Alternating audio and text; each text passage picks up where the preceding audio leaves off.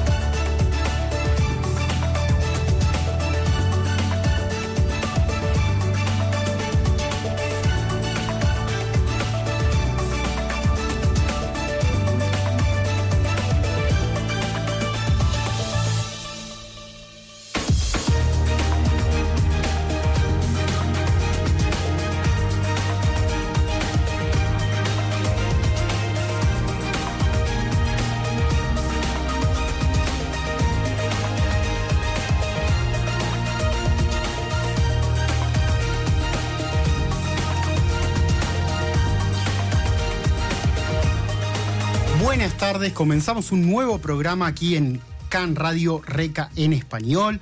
En el programa habitual que tenemos todos los días a las 14 horas de Jerusalén. Mi nombre es Edi Junovich. Voy a estar acompañado por Johnny Meta, obviamente, como siempre. Y vamos a hablar de toda la actualidad de Israel, el mundo judío y todo lo que está sucediendo alrededor de la guerra, que ya nos tiene atrapados eh, hace cuatro meses eh, eh, aquí en Israel, y también que se mueve con manifestaciones y con declaraciones alrededor de todo el mundo. ¿Qué tal, Johnny? ¿Cómo estás? ¿Cómo estás, Eddie? Muy bien. Eh, la verdad es que eh, coincido con todo lo que, con lo que dijiste recién. Eh, me parece que, que estamos en un momento bastante, bastante crucial, donde vemos que muchas cosas cada vez más se están interconectando. ¿no? Este, dentro de las cosas que se están interconectando tenemos, evidentemente, a la negociación por los secuestrados, los logros militares y la geopolítica israelí, ¿no? Exactamente. Este- Cada, uno de los, cada uno de los marcos y de los frentes, digamos, donde Israel eh, está enfrentando cada una de las dificultades que tiene, tanto en la franja de Gaza como en el norte, como en el mismo Israel como también en, los diferentes territorios de Judea y Samaria. Todo eso se viene involucrado también con las decisiones y con las declaraciones de representantes de Occidente y también del mundo cercano aquí de Medio Oriente. Exactamente, así que eh, si te parece, Eddie, vamos a, vamos a comenzar con, con nuestro programa. Este, hoy, como, como vos decías, un programa bastante cargado. Vamos a tener obviamente nuestro resumen de noticias. Otra cosa que vamos a tener hoy, en el día de hoy, en, en este programa es una invitada muy especial. Exactamente, vamos a hablar eh, con Débora Srour Politis. Ella es una abogada, periodista, eh, también es una persona activista en todo temas de antisemitismo y también de Asbará. Ella es brasilera, vive aquí en Israel hace 20 años y es una de las candidatas dentro de uno de los eh, partidos para las elecciones del próximo martes. Quedan solamente siete días para las elecciones municipales. Solamente siete días para las elecciones municipales. ¿eh? Increíble que estemos, eh, nada, en un contexto tan complicado, ¿no? Este, hablando de, de, estas cosas, pero, pero sí. Y sobre todo los votantes, un, muy, muy complicado para los votantes que no saben todavía todos los partidos que se presentan y no saben tampoco cómo se vota. Sí, yo voy a decir algo, nosotros, nosotros aquí en, en este programa, este, vos lo sabés, Eddie, obviamente, porque sos parte de esto, eh, invitamos a varias personas de, de, de, arco político, del arco político completamente este, amplio, digamos, ¿no? Exactamente. Tuvimos personas como Pepe Alalu, que es una persona de, de digamos, de izquierda que, que, se presenta con un partido árabe. Este, estuvimos hablando con Gabriel Colodro, que se presenta en Ramat Gan con, con la lista de Yatid. Eh, hablamos con Anet. Con Anet en Harish eh, también. Hablamos también eh, en su momento, también al principio, con, con Alan Hoffman también sobre el tema de, de elecciones. Y bueno, aquí vamos a tener otra de las entrevistas y otro arco político. Exactamente, eso es importante decirlo. Digamos, las voces políticas van a tener lugar en este. Después cada uno, eh, bueno, decidirá, ¿no? Qué, qué, es para uno, qué es para el otro. Pero es importante que todos tengan lugar. Y tratar de darle a esto, ¿no? A, eh, a- eh, a su lugar a, a una situación que está por pasar ahora en, en poco tiempo. Exactamente. ¿Sí te parece? Bien, me parece. Bueno, vamos a arrancar el resumen de noticias de este día, martes 20 de febrero, 11 de Adar Aleph de 5784. Y esta es la información. A ver, vamos a comenzar como siempre hacemos con lo que sucede en el sur de Israel y particularmente en lo que es eh, la franja de Gaza. Eh, aquí, una de las informaciones que se destaca de- del último tiempo, eh, capaz yo diría una de las informaciones más importantes, es el contexto en el cual se está hablando de un eh, del, próximo Sinwar, ¿no? De quién vendría a ser quien reemplace a Sinwar eh, como, como líder del, del grupo Hamas. Nosotros recordemos que se viene hablando hace bastante de una desconexión entre el jefe de Hamas en Gaza, que es Yahi Sinwar, y los dirigentes de Hamas en el extranjero, que básicamente están representados por Ismail Haniyeh, ¿no? Ismail Haniyeh que me contaba Sedi, viaje a Egipto. Exactamente. En estas horas está viajando a Egipto con una de las principales de Sinuar. Exactamente. O sea, primero, esto nos demuestra que, bueno, evidentemente quien está atrás de las negociaciones es Haniyeh. Este, nos demuestra que jamás siguen las negociaciones. O sea que hay una pregunta, ¿no? ¿Hasta dónde Israel realmente le cerró la puerta o no a una, negociación? Yo siempre dije que a nivel retórico pareciera ser que se le cierra, pero a nivel práctico pareciera ser que no tanto. Y aquí se habla, salen noticias, en este caso de esta persona, Ruji Mustaja, Mustaja, que sería la mano derecha de Sinwar, que sería quien, quien sucedería a Sinwar, y aquí hay que aclarar algo, ¿eh? solamente en caso de que se lo elimine a Sinwar. ¿Eh? Solamente en caso de que se elimine. ¿Por qué esto es importante? Porque nos puede hablar un poquito más de lo que está sucediendo, no voy a decir el día después, voy a decir el día de hoy en la franja de Gaza, o el día de hoy de Hamas, y el día después también. Exactamente. ¿no? Este, lo cierto es que dicen que Mustaja, a pes- a pesar de ser una persona muy cercana a Sinwar, también eh, tiene estrechos contactos con los dirigentes de Hamas en el extranjero, o sea, con Haniyeh, ¿no? De hecho, eh, Sinwar, que no participa en las, en las negociaciones, esto muy probablemente por razones, más que nada debe ser por razones eh, eh, logísticas, digamos, ¿no?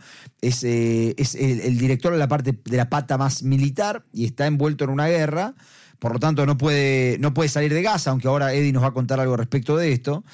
Pero lo cierto es que Sinwar no participa de, las negociaciones, pero sin embargo, Haniyeh, cada vez que eh, negocia algún asunto con los mediadores, que después se le pasa a Israel, incluye un apartado en el cual escribe que para el acuerdo se requiere la aprobación de los dirigentes de Hamas en Gaza. O Es sea, decir, se necesita la firma de, de Sinuar. Exactamente. Por esto es que justamente hay fuentes de Gaza que dicen que Israel aumentó significativamente la presión militar, particularmente en Han Yunis, lo estuvimos viendo, comentamos las situaciones en los hospitales, que decían que esto lo hacían con el fin de dificultar la comunicación entre los líderes de Hamas en el extranjero, Haniyeh, y los líderes de Hamas en Gaza, Sinwar. La pregunta es si realmente hay una desconexión por cuestiones logísticas, por ejemplo, esta presión militar, o si la desconexión se da por una cuestión de desentendimientos o desacuerdos internos. En el caso de que esto sea así, también nos tenemos que preguntar, ¿nos dicen a nosotros que hay desacuerdos internos y en realidad es un juego psicológico que nos están haciendo? Porque Sinwar era la persona que se entrevistó con este medio, con Khan, hace unos cuantos años, y Hani era con quien no podíamos hablar, y hoy pareciera ser que eso se dio vuelta. Exacto. ¿Cuál es el, también el aval internacional para cada uno de los líderes? Es decir, eh, Occidente, ¿a quién prefiere en estos momentos manejando toda la, toda la parte política? Y, y vamos a ver cómo, cómo esto se, se lleva a cabo en los próximos días, o sea, con las diferentes negociaciones y sobre todo con lo que voy a mencionar ahora A ver. que es una supuesta eh, huida de Sinuar, el líder militar eh, de los gazatíes del grupo terrorista Hamas, a Egipto. El sitio de noticias saudita ILAF informó que Israel tiene información según la cual eh, Sinuar y otros funcionarios de Hamas escaparon de la franja al Sinai a través de los túneles de la ruta Filadelfia. Según las noticias, Israel teme que los secuestrados israelíes también sean introducidos clandestinamente a Egipto de, esta forma. Sin embargo, hay que aclarar que la Fuerza de Defensa de Israel eh, comentaron que no hay información de que Sinwar eh, haya escapado a la franja de Gaza. La aclaración se publicó después de que de este periódico eh, saudí Ilaf afirmara que el líder de Hamas eh, había huido hacia, la, hacia el Sinai y vamos a ver cómo, cómo se lleva a cabo, si es, si es realmente esto lo que está sucediendo, si Sinwar está, si todavía se mantiene en el cruce de Rafa, como venimos mencionando, y los intentos eh, de Israel de atacar eh, en el cruce de Rafa se llevan a cabo o no, a través de esta sospecha. Y déjame, déjame Eddie, que te, que te agregue una, una pregunta. Si se escapó, ¿es un fracaso? Porque nosotros hace dos meses que Galant, lo único que hace, el ministro de Defensa, es hablar de que estamos atrás de Sinwar, que encontramos lugares donde se encontraba Sinwar. Exactamente, la semana, la semana pasada vimos videos, videos de Sinwar en los túneles.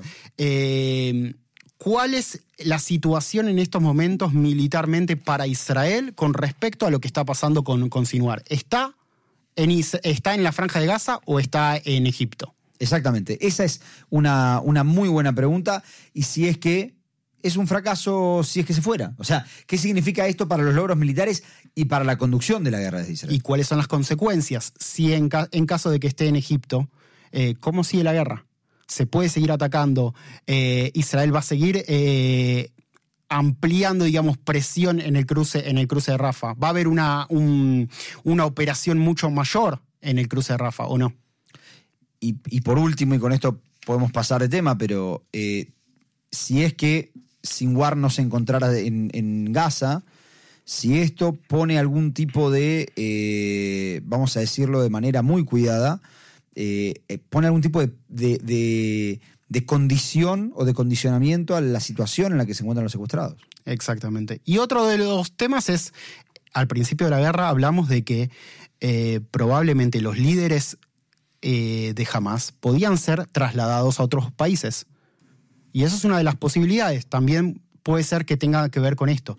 En su momento se hablaba la recuperación, la recuperación de todos los secuestrados, eh, eliminar a Hamas, y luego se habló también no eliminar a Hamas, pero sí trasladar a los líderes del grupo terrorista a otros países.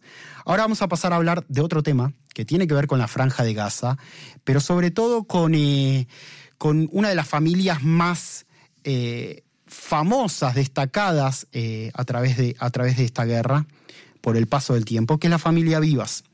En el día de ayer, la Fuerza de Defensa de Israel publicaron imágenes descubiertas recientemente que mostraban a la madre, a Shiri Vivas y a sus dos hijos pequeños rodeados por hombres armados en la franja de Gaza, horas después del ataque y del secuestro del día 7 de octubre por parte del grupo terrorista Hamas en suelo israelí.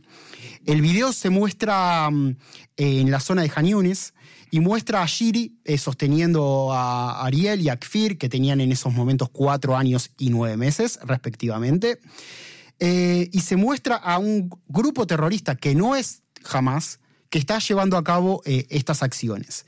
Este grupo terrorista es Brigadas Mujadines, la palabra Mujadin significa en árabe aquel que hace la yihad, que ejerce un sacrificio espiritual de esfuerzo militar, aunque en Occidente se usa para referirse a los combatientes islámicos fundamentalistas. este grupo terrorista es una facción armada relativamente pequeña en la franja de Gaza que está de alguna manera eh, aliada con los gobernantes de Hamas. Es decir, aquí tenemos lo que hablamos en, en, ciertos momentos de que no solamente el grupo terrorista Hamas ingresó dentro de suelo israelí, sino otros grupos terroristas y también civiles. Pero por otro lado, la gran pregunta es, ¿por qué ahora? ¿Por qué ahora se publica este video? Luego de haberse descubierto, puede ser que se descubrió en las últimas semanas, pero esto sucedió el 7, eh, el 7 de octubre.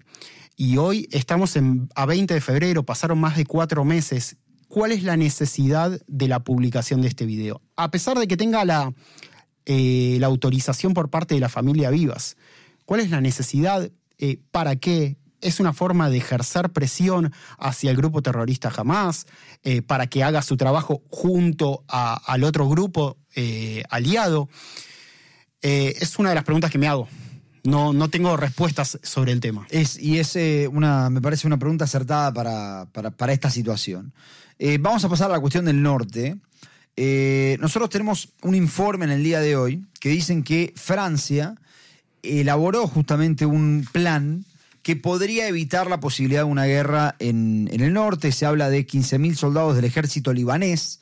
recordemos que en el Líbano tenemos como dos eh, dos fuerzas de seguridad, ¿no? Que, no hay monopolio del uso de la fuerza, que es una de las cuestiones centrales de cualquier Estado, sino que tenemos dos fuerzas de seguridad que trabajan, de seguridad entre comillas, una es el ejército libanés y el otro es Hezbollah, que es un ejército en, todo, digamos, técnicamente se lo puede denominar ejército como cualquier otro.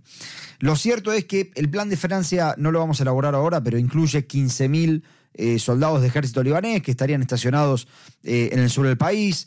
Eh, pero uno de los planes, de los puntos centrales de, esta, de, esta, eh, de este plan que se propone, es justamente que se requiere más atención, si quieren, a la financiación de las actividades del ejército libanés, porque se debilitaron bastante, y esto lo hablamos aquí. Nosotros, yo ahora no les quiero mentir, pero hace alrededor de un año había salido una noticia aquí en Israel que nosotros comentamos aquí en este programa, donde se destacaba cuánto cobraba cada, cada soldado del ejército libanés, y entonces se podía entender que era muy fácil para Hezbollah entrar o, corromper ese ejército y apropiarse de él. En ese sentido, este plan francés básicamente se trabaja en cuestiones de equipamiento, de formación, pero principalmente de financiación del ejército. Quien vendría a hacer esa financiación es Qatar. Y aquí surgen dos preguntas. Primero, si este, Israel va a permitir, va a querer que Qatar tome este rol de billetera de Medio Oriente como lo había tomado en el sur con respecto a Hamas, teniendo en cuenta los dichos que, tiene, que tuvo este gobierno respecto de Qatar. Y el segundo es que hay que tener en cuenta que cualquier acuerdo en el norte, esto me lo dijeron hoy desde el ejército, cualquier acuerdo que, al que se llegue en el norte depende necesariamente de, un acuerdo, de, de, lo que sucede en el sur. O sea, la suerte del norte sigue a la suerte del sur. Si es que decidiéramos ir a una guerra total en el sur. Lo mismo probablemente pasa en el norte y esto el ejército lo sabe y está preparado para eso. Del mismo modo, lo que me dicen del ejército es, si es que hubiera un acuerdo en el sur, muy probablemente se allanaría el camino para, con la estructura que haya, se haya un acuerdo en el norte. Y bueno, y también muy, muy interesante cuál es la política exterior de Qatar, eh, como mencionabas anteriormente, eh, en, este, en este hecho. La billetera de Medio Oriente. Exactamente. ¿A quién, a quién le compite, no? ¿A quién le compite? Ahora vamos a pasar a hablar eh, de los territorios de Judea y Samaria. Y pasó esta noche un eh, israelí resultó levemente herido cuando su automóvil fue bombardeado en Cisjordania el lunes por la noche, lo que desató una ronda de presuntos ataques de represalia por parte de colonos en una aldea palestina cercana. Las autoridades dijeron que un artefacto explosivo fue lanzado contra un automóvil que transportaba a un grupo de israelíes cerca del puesto de Homesh en eh, Cisjordania. El servicio de ambulancia Maguen David Adom dijo que era un joven de 25 años, resultó eh, herido eh, levemente por fragmentos de vidrio de la explosión. Otras cuatro personas que iban en el coche también lograron salir eh, ilesas, que tuvo, esto tuvo, sucedió en la zona del Chombrón. Uno de ellos, Avia Antman, estaba en el vehículo eh, atacado por terroristas palestinos también en un tiroteo en diciembre del 2021, cerca de Homesh, que mató a un, a un israelí llamado Yehuda Dimentman. Em, esto sigue sucediendo. Como vemos, conflictos y, diferentes problemas eh, tanto en la franja de Gaza como en el norte, también en Judea y Samaria no está, eh, no está tranquila la situación. En una época en la que se teme mucho, y ahora lo vas a hablar en un segundito, porque comienza el Ramadán. Y es un tema del que se viene hablando bastante. Solo voy a pasar rapidito por otra noticia que, que surge del ámbito político. Esta se refiere más a Bezalel Smotrich, quien, según se comenta, habría impedido eh, la aprobación de un plan gubernamental para tratar a las víctimas de la masacre de la fiesta Nova. Este, lo cierto es que desde la oficina de Smotrich se nos, se nos eh, envía un comunicado en el cual dicen que la, la, atención terapéutica para estos pacientes debería concentrarse desde el ministro de Salud y este, particularmente de lo que aquí en Israel se llama Pituaj Leumi, que sería como el, seguro, nacional. Claro, que sería la seguridad social, el servicio de seguridad social. Eh, dice particularmente aquellos que son víctimas de, para el Departamento de Víctimas de, Atentados y de Hostilidades, y desde allí deberían salir los presupuestos, no necesariamente desde el Ministerio de Finanzas. Esto es lo que dice Smotrich. Eh, lo cierto es que se había, se había afirmado que el Ministerio de Finanzas apoyaba esta propuesta por la cual, eh, nada, se, realizaban eh, viajes, cursos, talleres, eventos culturales, jornadas de capacitación, varias cuestiones para intentar eh, trabajar con estas personas que pasaron por, por, esta masacre y que deben estar altamente afectadas por ello que, que, sucedió. Este, este, este plan ahora se encuentra en peligro, veremos si es que sale por los otros ministerios. Ahora vamos a hablar de uno de los temas que mm, más eh, se debate aquí en, Israel en estos momentos, que es la situación del Ramadán, que se acerca en, los próximos días. Eh, hay muchas discusiones sobre qué es lo que va a suceder con los árabes israelíes que se van a acercar al monte del templo, y hay muchas discusiones con respecto a eh, qué piensan cada uno de ellos. El, ministro de Seguridad Nacional, Ben Gvir, está en contra de la llegada de árabes israelíes en estos momentos al Monte del Templo, en, épocas de guerra, para que recen, porque cree que también es una posibilidad para que eh, surjan también manifestaciones eh, a favor de Hamas. Em, el primer ministro Netanyahu dijo que tiene sentido que haya restricciones en estos momentos, eh, en una situación en que no hemos estado anteriormente. Eh, pero sin embargo, el, jefe del Shin Bet, del Shabak, advirtió al gobierno israelí eh, y dijo que el gobierno israelí y el establishment de seguridad están en un esfuerzo por la guerra de Israel contra Hamas. Acciones de este tipo pueden crear una falsa sensación de guerra entre judíos y musulmanes, lo que conducirá a un daño significativo a la necesidad de seguridad de diferenciar entre los escenarios. Sí, perdón, termina, termina la frase. Las restricciones a los árabes israelíes solo causarán daño. No se han manifestado desde el comienzo de la guerra y precisamente las restricciones pueden incitarlos. Fíjate, Eddie, la frase es muy clara. Después, ¿quién, a, ver a quién estará a favor y quién estará en contra. ¿no? ¿Quién creerá que, está bien y quién creerá que está mal? pero la frase es muy clara. Lo que, lo que me parece que, que hay aquí y que cada vez que sale una nueva grabación de estos debates, nosotros entendemos, es que hay una división muy clara hay un ejército y el Shin Bet y el Mossad que están por un lado, y aparentemente este, hay una policía, este, ministerios, eh, eh, decisiones políticas que van por el otro. Y lo que pareciera ser, eh, me parece a mí por lo menos, es que cada vez que hay una pulseada de estas, la gana más la política que el ejército. Vamos a ver si esta, esta también la gana. Pero también cada una de las decisiones creo creo yo, que tiene un pro y un contra. Si es que se hacen restricciones o no se hacen restricciones, cada uno de los dos lados de la moneda eh, puede tener cosas positivas y negativas. Vamos a ver qué sucede. Esperemos que sea todo eh, en calma a pesar de cualquiera de las decisiones. Bien, para terminar con el ámbito internacional, simplemente vamos a nombrar que hoy surge una noticia en la cual se, se comenta que Israel hizo esfuerzos para mantenerse como, como, país miembro de la Unión Africana. ¿eh? Este, miembro observador, igual hay que decirlo. Pero de todas formas, eh, se, relata hoy en la noticia un esfuerzo que se hizo desde el Ministerio de Asuntos Exteriores para contactar a, varios de los líderes de, de los diferentes estados para no ser echados de la Unión Africana. Esto era a raíz de un pedido de Sudáfrica. Sudáfrica, que es un país que ya creo que está bastante claro eh, su postura, digamos, y está bastante claro lo, que está sucediendo con Sudáfrica. También de Argelia. También de Argelia, tenés razón. Ahora, lo que sí estamos viendo es un esfuerzo de Israel para un, órgano, un organismo que desde la retórica capaz, eh, desde Israel se lo, se, lo, se lo critica mucho más y se mantiene más alejado, pero el entendimiento, de todas formas, desde el Ministerio de Relaciones Exteriores, que Israel no está solo, que de todas formas necesita permanecer en estos organismos. Y esto lo vemos también con una especie de doble discurso, si querés, con la UNRWA. Este, porque están las críticas a Naciones Unidas, pero Israel no se va. Eh, Israel sigue perteneciendo a estos marcos y de hecho el, el, plan que se propone para reemplazar a la UNRWA, que es el World Food Program, también es de las Naciones Unidas.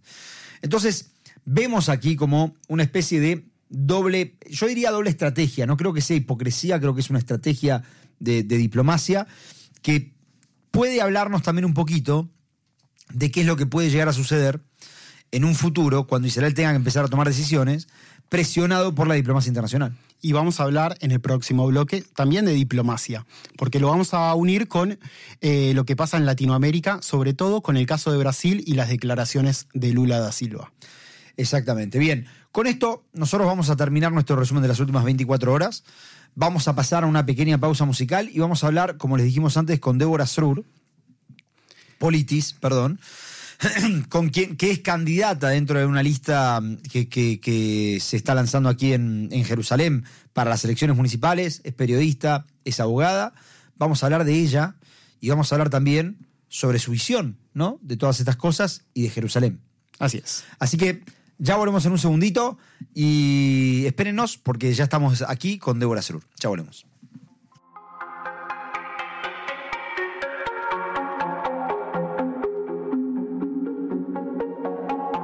עד שכל זה יעבור אני ממשיך ללכת העבר שלי בוער, אני רואה עשן איך הגענו עד לכאן כואב לי כל הזמן בגוף שלי אין שקט עד שכל זה יעבור אני לא עוצם עיניים השעון פה מתקתק, ההיגיון חורק ויש מי ששותק הכל פה מתפרק, אז מה יהיה איתנו?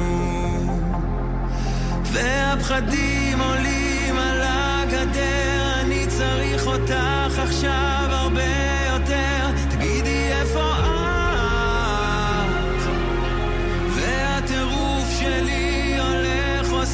ואל תגידי לי בסוף הכל עובר. תגידי איפה את? כשהידיים מחפשות, ימים עוברים לאט.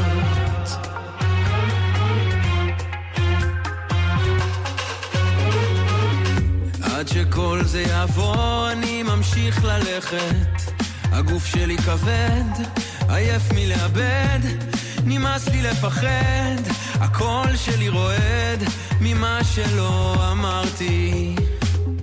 האנשים ברחובות לא רואים עיניים יש בשקט צעקות, כל הפנים ריקות. נמאס לי לחכות תתחילו כבר לבכות, אין אף אחד בבית. והפחדים עולים על הגדר, אני צריך אותך עכשיו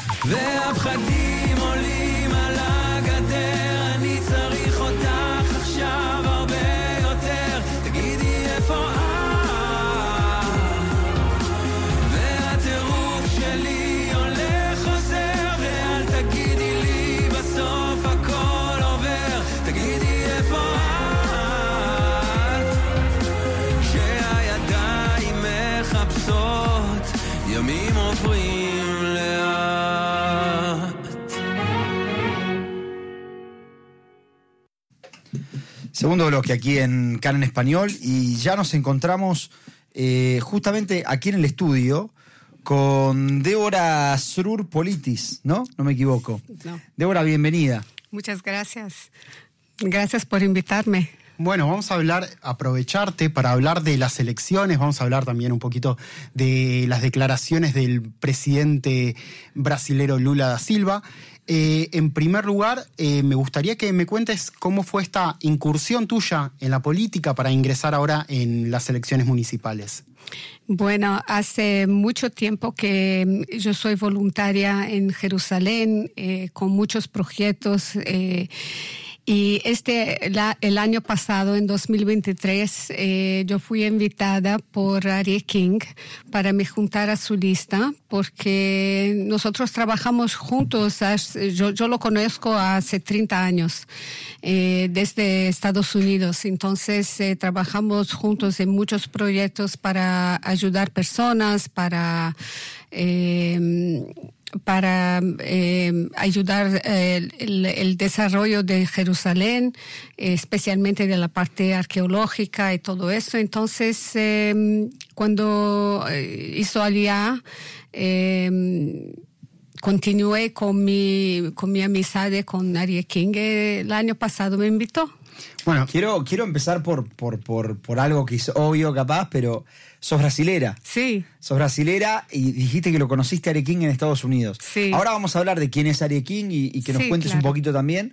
Pero contanos un poquito, vos este, venís de Brasil, venís de Estados Unidos, ¿cómo, cómo, es, que, cómo es tu historia?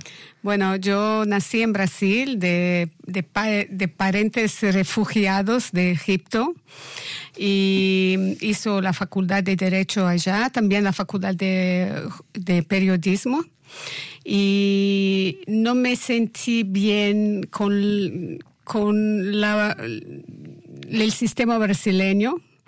Es un sistema muy corrupto. Eh, yo no estudié cinco años de, para ser abogada corrupta. Entonces me fui a Estados Unidos, empecé la universidad allá otra vez. Otra vez. Otra vez. Y soy abogada americana de Nueva York. Tengo mi oficina allá. Y y, trabajé como 15, 20 años en Estados Unidos y después eh, conocí a mi esposo, que también brasileño, también abogado, abogado militar aquí. Se entienden entre abogados. Se entienden, se entienden. No, no, peleamos mucho. Claro. Las peleas eh, Las peleas son un nivel muy alto de... Muy alto, muy este, alto. Acá te presento la evidencia, uno, de que te olvidaste de pasear al perro. Sí. este, más o menos así. Más o menos así. ¿En Brasil vos eras eh, eh, activa eh, en la comunidad, digamos, políticamente también? ¿O es algo que surgió después? No tan políticamente, pero como una activista. Yo tengo un programa de radio todos los, lunes, los domingos ah, por la mañana ya, y donde yo mm, hago un análisis, una opinión sobre la situación política que está Estados Unidos y también Israel. Eh, el Oriente Medio en general. Y, y por esto yo puedo decir que soy, soy una activista en Brasil también. Sos una activista dentro de eh, los marcos del antisemitismo, también de las Bará, eh, según lo que podemos investigar y leer sobre, sobre vos. ¿Cómo empezaste con, con, todo esto? ¿Cómo empezaste a hablar sobre Israel fuera, fuera de Israel en Estados Unidos, en tu etapa en Estados Unidos, eh, y cómo fue luchar contra el antisemitismo allá? Bueno, eh, ya en Brasil eh, yo sentí mucho el antisemitismo. cuando fuéramos a la sinagoga el sábado, las personas gritaban en los vehículos judíos, no sé qué más. Y cuando llegué a Estados Unidos, en Nueva York principalmente, tiene una comunidad judía muy grande, muy fuerte. Y empecé a, participar de los eventos de, de varias um, organizaciones como CACAL, como uh, los amigos del Likud en Nueva York, eh, también organización, organizaciones evangélicas que hacían evangélicas que, que, que, hacían las bará por Israel, entonces yo les ayudaban también. Cuando eh, venía aquí, eh, continué con esta actividad y como estudié periodismo en Brasil, yo jamás dejé el periodismo, es mi pasión, pero pero eh, fue de un país para el otro y continué con mi actividades. escribo en, diarios. diarios, escribo en, eh, hago en televisión, radio y también eh, vía YouTube, Facebook. Entonces, eh, yo intento eh, me- mantenerme ah, actualizada Me parece muy bien. en esta área. Eh, hablemos un poco de las elecciones que se aproximan eh, la, la semana, la semana que viene. Eh, estás en la lista de Aria King, Meuhadim, Sí. en el tercer lugar. Sí. En las elecciones pasadas, en el 2018, obtuvieron solamente dos lugares dentro del Consejo Municipal. En este caso, obviamente, eh, querés ingresar eh, dentro, de, dentro del Consejo para, para ser parte de las decisiones dentro de la municipalidad. Eh, contales a los, a los ciudadanos de, de Jerusalén quién es King, cuáles son las ideas eh, principales dentro de este, este partido. Bueno, Arie King es, eh, tiene un partido que se llama Meuhadim, como dice, eh, es un partido nacional religioso. Entonces, nosotros valorizamos mucho las ideas de, mantener el carácter judío de la ciudad de Jerusalén, especialmente. y ¿Qué significaría eso, perdón? por ejemplo, hay muchos, hay otros partidos que quieren que todo se abre en Shabbat. Nosotros so- somos contra, porque esto saca el carácter judío, el carácter religioso de la ciudad.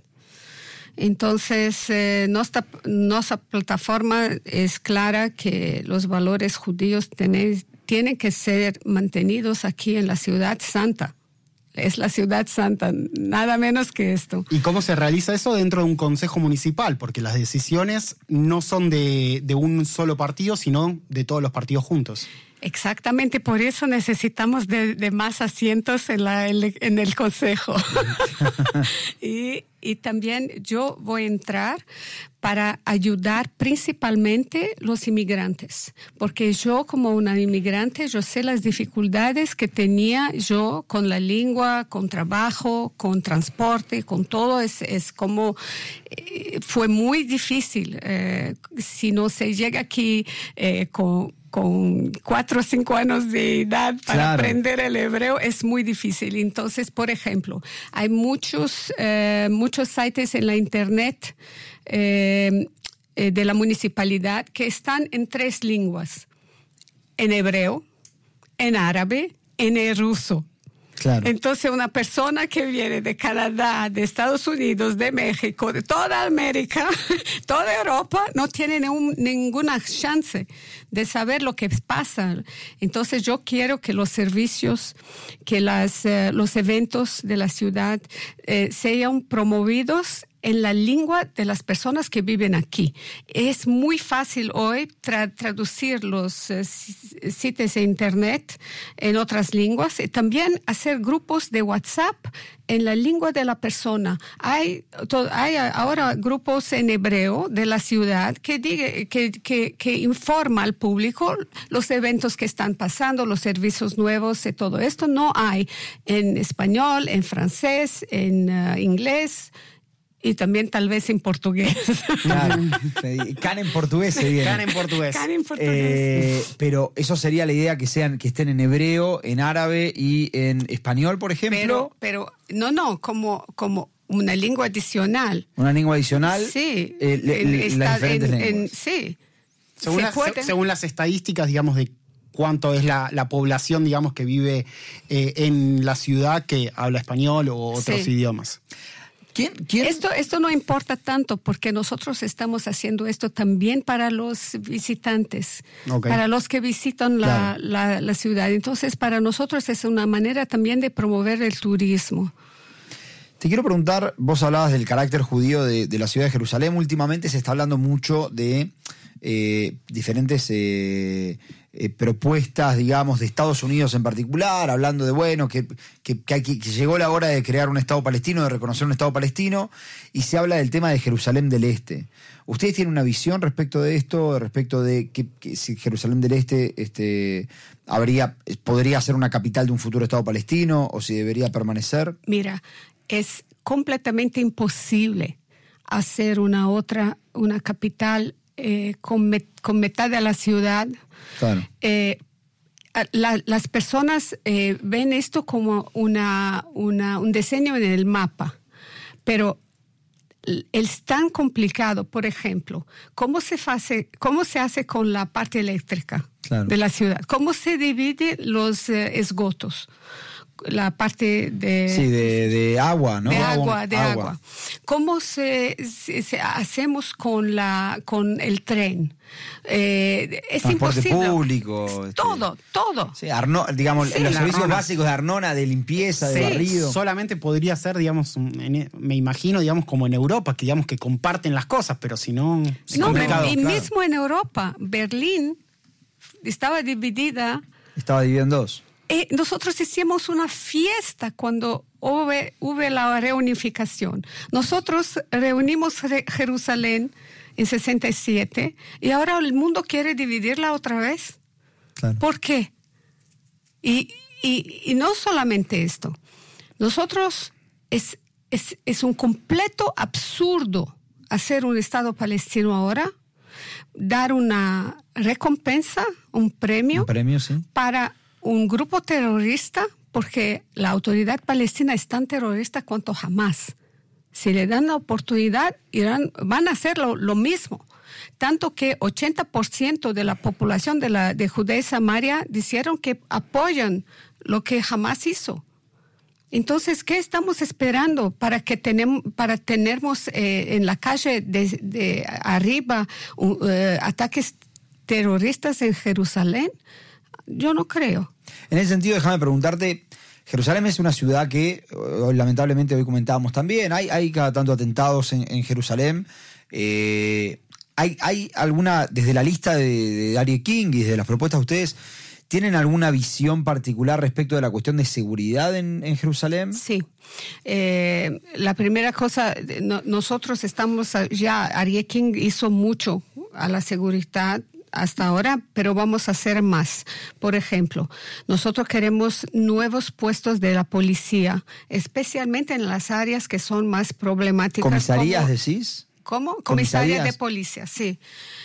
Em, también instalar más cámaras de seguridad en la en, las eh, partes críticas de la ciudad, partes que hay muy turismo, hay mucho turismo, hay mucha concentración de personas o entonces eh, trampeadas, eh, cosas así. También en Jerusalén del Este. Vamos a eh, nomear 40 policías para andar junto con los inspectores en los barrios que tienen el crimen más alto, para impedir y detener eh, drogas, eh, también violencia doméstica. Ah, o sea, crímenes también, eh, digamos que no son terrorismo. Claro, claro. Claro, tenemos que, reducir todo, toda la, actividad ilegal y peligrosa que hay en la ciudad. también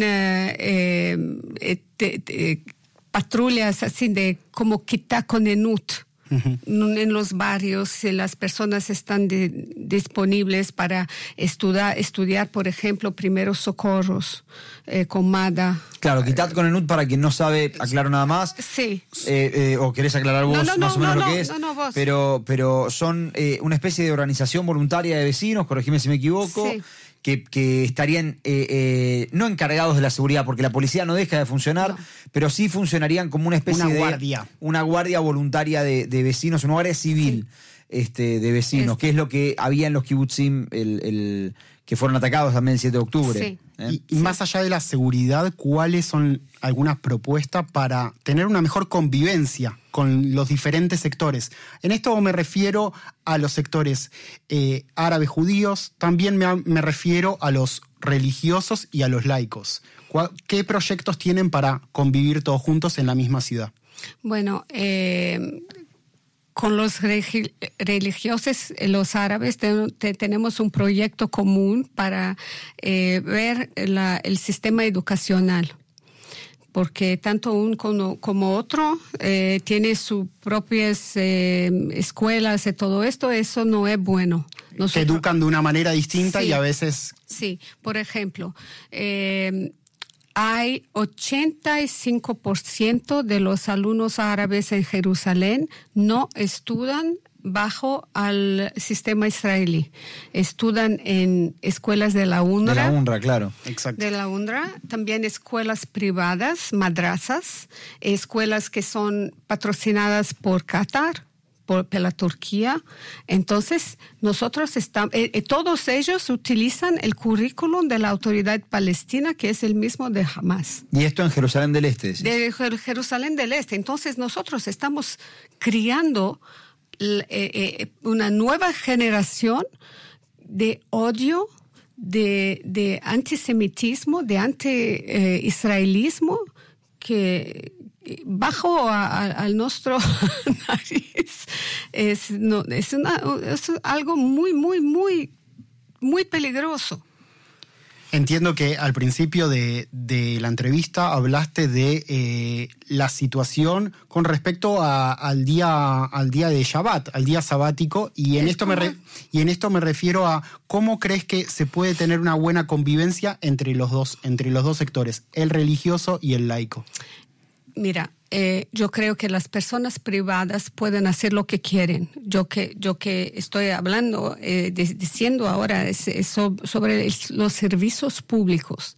Entonces, como los buses, las, um, eh, todos los servicios que de la municipalidad, tiene que parar el Shabbat fuera de los servicios de emergencia, obviamente. Entonces hay una diferencia. Si una persona quiere trabajar en su casa el eh, Shabbat, eh, puede trabajar. No hay, nadie va a bater la puerta y decir no, no. Pero si desde el Estado no. Del de la municipalidad. Desde la municipalidad, claro. Sí, el Estado puede hacer lo que decide, pero la municipalidad no. Nosotros queremos de verdad guardar el carácter eh, religioso de la ciudad santa. ¿Ves eh, algún desafío en particular eh, que, al que se enfrenta Jerusalén en los próximos años del cual ustedes se quieren eh, ocupar?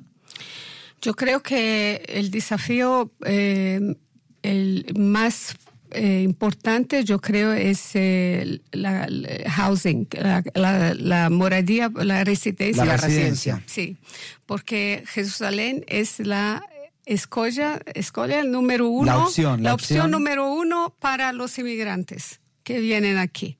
Pero no todos se quedan aquí, pero todo el mundo quiere venir a Jerusalén. Lo cual también es un tema, ¿no? los que se van. Sí, sí. Entonces, sí, porque es muy caro, hay falta de, apartamentos, hay falta eh, de infraestructura. O proyectos sociales. Sí, también. Entonces, eh, hay muchas áreas en el norte, en el este de la ciudad, en el sur también, eh, donde se puede eh, organizar y, construir una, una construir eh, barrios de cero, planeados, con planeamiento. También nosotros somos muy, muy fuertes en la parte del medio ambiente. Entonces, con toda la parte de, reciclaje, de reciclaje, de, de eh, ¿cómo se dice? paneles solares, no solamente en el, en el teto, en el techo. techo pero también en las en las paredes ah, de fuera. Para, que, para que puedan las cosas ser... Sí, para, para sermos eventualmente autosuficientes en electricidad. Eh, nosotros también eh, damos mucha prioridad para andar en la ciudad no tanto con el vehículos, con los autos y todo esto, pero utilizar el transporte público y también andar, porque andar hace muy bien para la salud y nosotros podemos... Eh, entonces las personas me preguntan, ¿cómo? ¿Y los scooters? ¿Cómo tienen en Tel Aviv? El problema de Jerusalén es que tenemos muchas... Eh, mucha montaña. Mucha montaña. Subida y bajada. Entonces no es muy popular. Ahora, el tema de la construcción, te quiero preguntar porque yo pienso, y corregime si me equivoco, que hay como dos temas, ¿no? Porque en Jerusalén puedes o construir hacia los costados, pero a los costados es muy difícil porque tenés eh, Jerusalén del Este, eh, los límites, digamos, de la línea verde, etcétera, o para arriba. Ahora, el problema de construir para arriba me parece que es que dañás como esa imagen de Jerusalén que es tan pintoresca, los edificios bajos, la piedra jerosolomitana. ¿Hay forma de construir hacia, hacia el otro lado, digamos, este, piensan ustedes en construir también del otro lado de la línea verde, digamos? Mira, Jerusalén fue unida. Claro. La ciudad, la ciudad, no hay este, línea verde en Jerusalén. Por la ley no hay. Claro. Entonces nosotros podemos construir donde sea. Eh, y también esto va a beneficiar la población que vive en, el, en Jerusalén del Este, Claro, los seguro, árabes seguro. que viven allá, eh, con la, mej- la, la mejora en, en transporte, en, en todo. Y nosotros, sabes, eh, los constructores quieren construir cuanto más alto y cuanto más rápido, pero hay un carácter de la ciudad también, como dice, los, eh, los edificios bajitos, la piedra de Jerusalén y todo esto.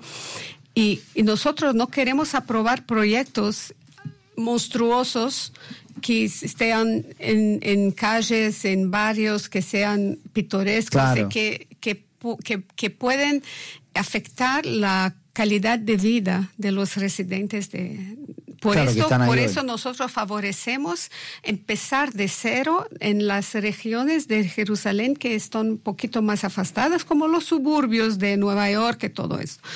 Entonces hay mucha tierra en Atarot, eh, en el norte de la, de la ciudad, en, en, en el sur también, que se puede construir varios nuevos. Y allá hacer algo de verdad fantástico.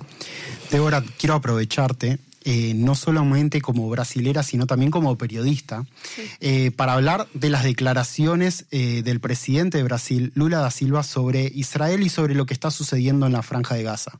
Se refirió a los ataques, digamos, o a la defensa de Israel, lo que está ejerciendo Israel en la franja de, de Gaza como un genocidio. ¿Qué te parecen las declaraciones y lo que está sucediendo también a nivel diplomático? Eh, con el gobierno brasilero aquí en Israel.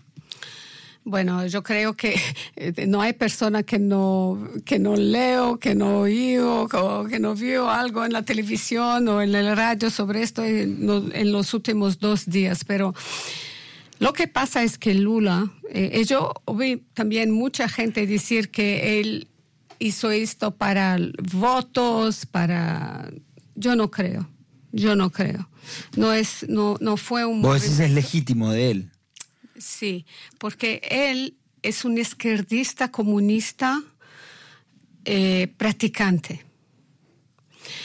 Lo que pasa eh, es que él y Maduro de Venezuela, eh, otros de Colombia, Evo Morales son- en su pasado. Evo Morales y todo esto, ellos quieren destruir la orden mundial de la manera que está ahora. Para ellos hay los países que son ricos, ellos son, son malos, y hay los países que no son ricos, ellos son los buenos. Entonces, para él, los judíos son, son los malos, porque Israel, gracias a Dios, tenemos una economía buena, tenemos eh, mucha innovación, tenemos muchas cosas. Nosotros construimos un país, ¿ok? Y para él, los palestinos son, la, son los buenos porque son eh, los pobres. Cuando, cuando este es una, una mentira.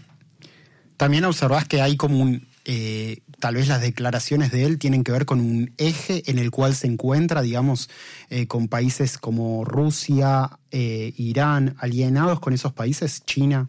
Sí. China es, eh, Lula admira mucho, mucho la, la- China y, y- y lo que Mao Zedong dice hace 50 años. Él quiere que el mundo sea como la China. Ahora, eh, Brasil supo ser un país muy cercano a Estados Unidos. Lula creo que en su primera presidencia también. ¿Qué es lo que cambió para que sea tan, tan, eh, tan cercano y, tan claro, digamos, con su postura cuando él dice, porque hoy, hoy hablábamos con Eddie, que no solo comparó lo que pasa con la Shoah, sino que después eh, Evo Morales creo que fue que le dijo ser declarado persona non grata de un país que comete un genocidio es como un halago. Exacto. ¿No? Eh, eh, ¿Qué es lo que cambió? Si es que algo cambió, capaz que me decís no, no. yo no nada. creo que nada cambió. No. Nada cambió. Él siem- siempre fue una persona de izquierda y también eh, todas las veces que Israel tuve que se defender, tuve que se defender. Él acusó a Israel de... Ah, ¿no es la primera vez? No, no, no, es la primera vez. Por ejemplo, en 2014 era la presidenta de Brasil, era Dilma. Dilma Rousseff. Dilma Rousseff, que fue Sí, eh, sacada con un impeachment. Sí, también estaba la quien la puso la eh, fue Lula para sí. mantener su cadera caliente Su hasta silla, que se su sillón, sí.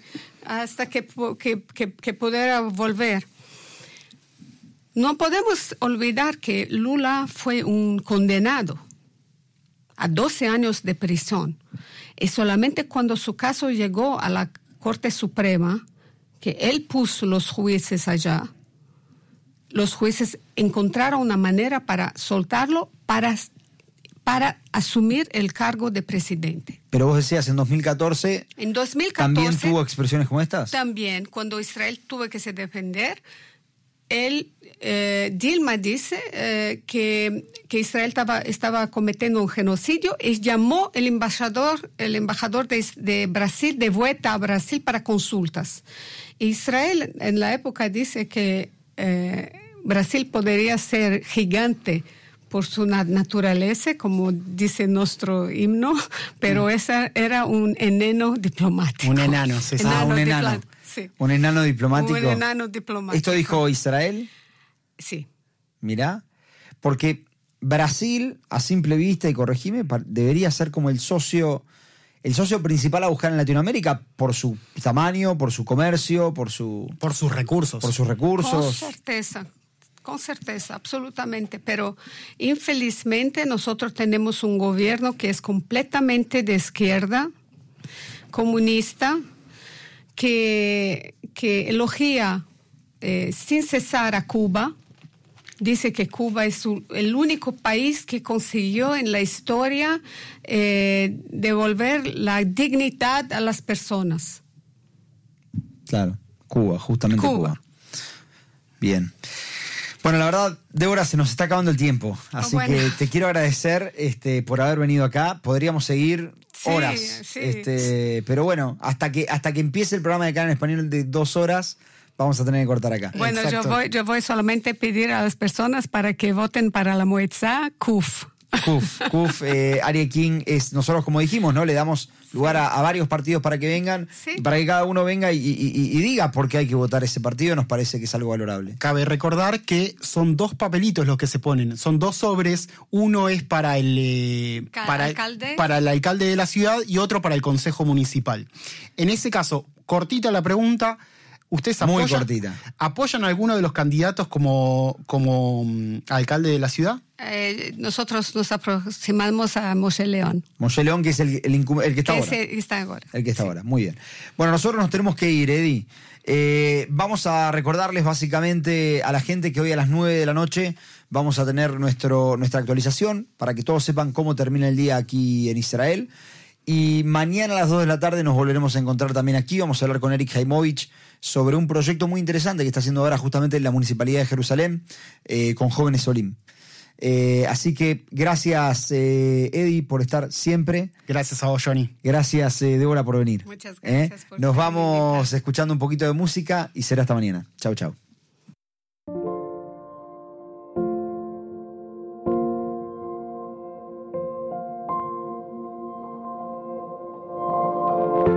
Me decís amor y me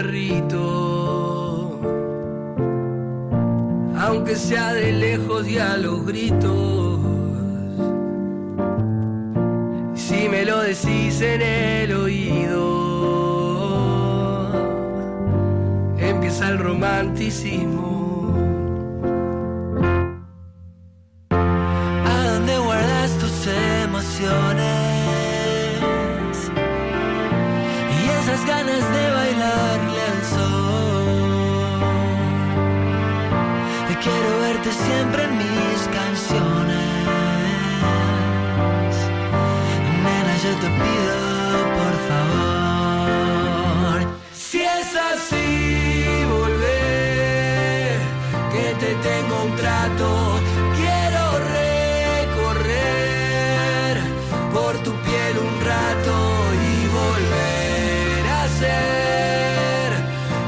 Que extrañamos al amanecer. Tantas noches más. Quiero caminar a la mañana de tu mano y sin pensar en más.